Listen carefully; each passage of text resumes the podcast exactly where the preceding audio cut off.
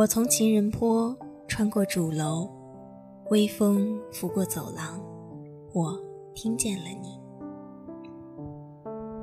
我在图书馆，扶椅桌上，阳光透过小窗，我听见了你。我在玉兰路，路过食堂，人潮挤过身旁，我听见了你。流年似水，时光依旧。我在播音室，打开话筒。你在校园里，戴上耳机。于是遇见南农之声，也遇见了你。南农之声与你温暖相伴。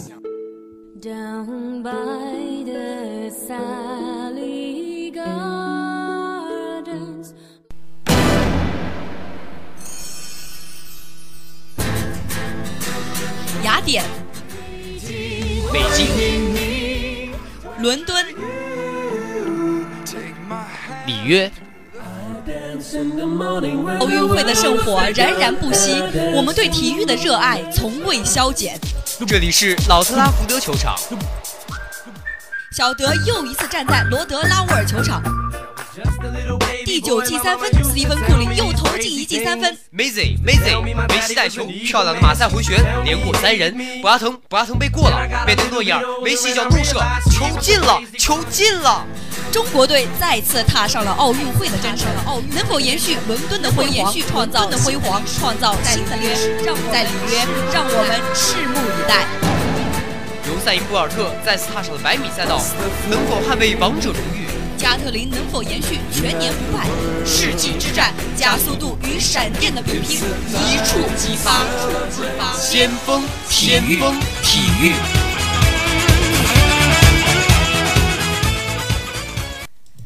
嗯，Hello，大家好，欢迎来到本期的先锋体育，我是小波艾斯，我是小波橘子。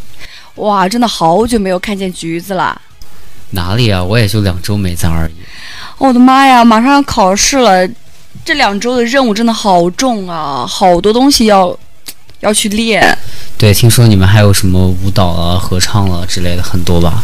哎，不管怎么样，大家在快要期末考试的这段时间，大家都加油哈。对，本期也是我们先锋体育最后一期节目了。对对对，行，那接下来就进入咱们的正题。十二月十三日讯，猛龙今天坐镇主场，迎来了雄鹿的挑战。猛龙在开局后率先发力，打开局面，依靠着罗德赞的出色发挥，猛龙首节结束时以三十三比二十三领先雄鹿十分。到了第二节，猛龙继续牢牢压制着雄鹿。洛瑞连同替补上场的罗斯连续射入三分，帮助猛龙不断拉开比分。而雄鹿这边只能依靠着帕克苦苦支撑。半场战罢，猛龙以六十九比四十九领先雄鹿二十分。上半场表现一般的阿德托昆博，在第三节终于找回状态。他连续冲击猛龙内线，得手单节砍下十五分，帮助雄鹿将分缩小到十分，进入最后一节。罗斯在末节开局连砍十分，帮助猛龙再次拉开比分，锁定胜局。最终，猛龙以一百二十二比一百大胜雄鹿，取得三连胜。北京时间十二月十三日，迈阿密热火坐镇主场迎来奇才的挑战。两支球队从第一节开始就打得难分难解。奇才首节末段依靠着乌布雷的进攻篮板补篮，为球队取得一分的领先。热火第二节末段凭借三记三分球一举反超比分，并建立起六分的领先。不过奇才第三节迅速做出回应。迅速做出回应，他们回敬一波十比零的攻势，迅速追上比分。三节结束时，奇才仍然保持着一分的微弱优势。最后十二分钟的争夺战中，热火发威，热火发威占据场面主动，依靠艾灵顿和德拉季奇的两记三分，热火建立起五分左右的微弱优势。奇才多次反扑未果，德拉季奇最后时刻高位连续命中投篮，拿下四分，锁定最终胜局。最终，热火一百一十二比一百零一击败奇才，结束五连败。手握六连手握六连胜的火箭坐镇主场，迎来篮网的挑战。林书豪伤愈复出，面对旧主。首节比赛，火箭队依靠着贝弗利。首节比赛，火箭队依靠着贝弗利和安德森的三分球，反超比分，并开始控制局面。第一节结束时，火箭队领先篮网五分。次节，火箭替补轮换继续扩大优势，随着戈登和贝弗利的三分相继得手，火箭队在第二节结束时取得十分的领先。第三节，双方几乎都抛弃了防守，疯狂对攻。篮网这一节，篮网这一节轰下四十二分，火箭队也砍下了三十七分。林书豪最后时刻连得五分，帮助篮网。将劣势缩小至五分，进入第四节。末节，火箭多次浪费机会，篮网则抓住机会。佩罗斯两次单打内得手，佩罗斯两次单打内得手，篮网送出一波七比零的攻势，强势反超比分。火箭最后时刻终于觉悟，戈登命中关键三分，阿里扎送出致命封盖，火箭反超比分并守住优势。最终，最终火箭一百二十二比一百一十八艰难击败篮网，取得七连胜。北京时间十二月十三日，快船今天坐镇主场，迎来了开拓者的挑战。快船今天坐镇主场，迎来了开拓者的挑战。两队在开局后便迅速进入状态，依靠着克劳福德在首节末端的连砍九分，快船在第一节结束时以以三十八比二十七取得十一分的领先优势。到了第二节，开拓者在麦克勒姆的带领下不断将分差缩小，特纳的跳投命中，帮助开拓者反超比分。半场战罢，开拓者以六十比五十六领先快船四分。保罗在第三节不断送出精妙传球，频频助攻球队命中得分。快船在他和格里芬的带领下，在第三节结束时以八十九比八十六领先三分。两队在末节打得难分难解，小乔丹和特纳在比赛末端发生冲突，两人同时被驱逐离场。麦克勒姆的两罚全中，帮助开拓者在比赛还剩七点九秒时追到只剩一分。雷迪克随后命中三记罚球，为快船稳住阵脚。利拉德三分命中，但已无补于事。最终，快船客场一百二十一比一百二十险胜开拓者。十二月十三日讯，今日背靠背出战的湖人客场征战国王，首节尼克杨的连续中远投篮命中，帮湖人队取得领先。湖人主教练沃顿因不满判罚，连吃两技术犯规被罚出场后，该连续罚球追平比分，而后考辛斯的连续得分让国王领先七分，结束第一节。次节双方短暂的僵持后，克拉克森和威廉姆斯两人联手为湖人扳平了比分。杰莫拉塞尔的率队，杰莫拉塞尔也率队打出一波十二比二，湖人以五十八比四十九领先半场。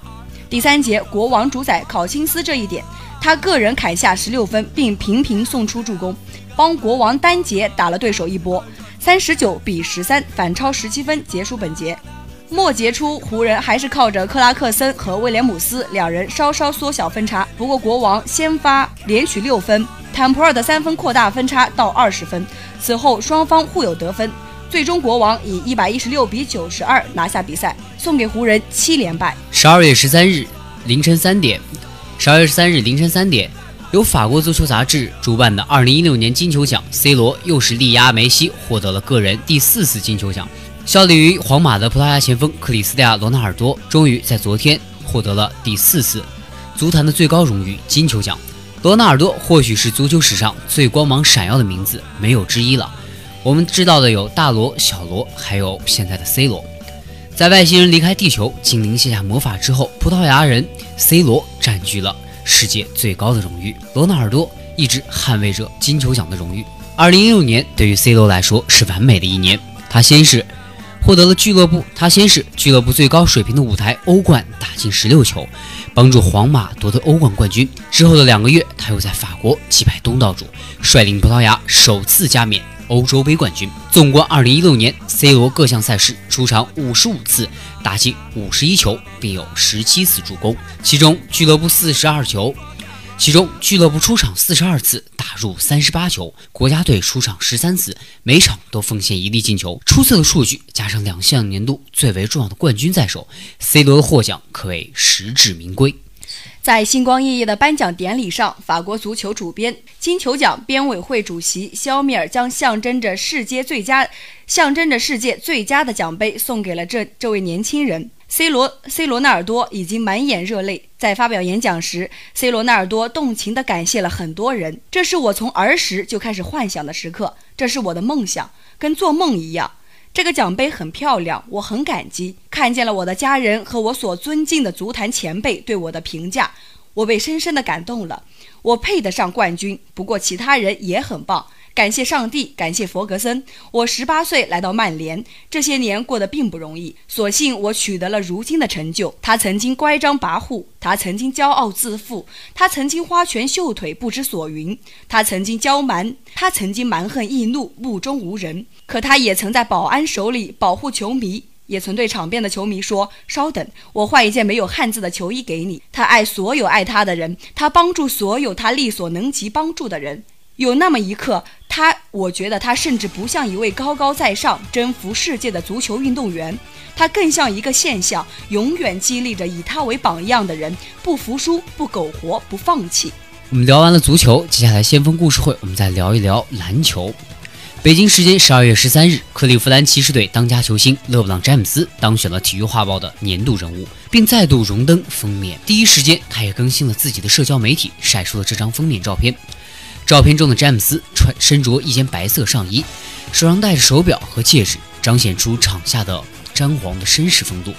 詹姆斯在自己的 Instagram，詹姆斯在自己的 Instagram 中晒出了这张封面照，并这样写道：“感谢、感激、谦逊、祝福，谢谢大家的支持。”作为世界体坛知名巨星，这已经是詹姆斯职业生涯第二十七次登上《体育画报》封面。迈克尔·乔丹曾经五十次登上《体育画报》封面，位列历史第一。詹姆斯如今在场内外都成为 NBA 的标杆。上赛季，詹姆斯带领骑士在一比三落后的不利情况下，带队掀起反击，最终神奇逆转，帮助球队赢得了队史上首个总冠军。在场外，他一直投身慈善事业。做出了表率，正如《体育画报》编客克里斯斯通表示，无论是场内还是场外，詹姆斯都是2016年度最佳运动员。自从1954年创刊以来，《运动画报》每年都会评出年度最佳体育人物奖，去颁发给。最能体现运动精神与成就的运动员，去颁发给最能体现运动精神和成就的运动员、教练或是团队。好了，那么今天的先锋体育到这里就结束了。嗯，这也是本学期呢最后一次的先锋体育了。嗯，我是小波艾斯，我是小波橘子，拜拜，我们下一学期再见，拜拜。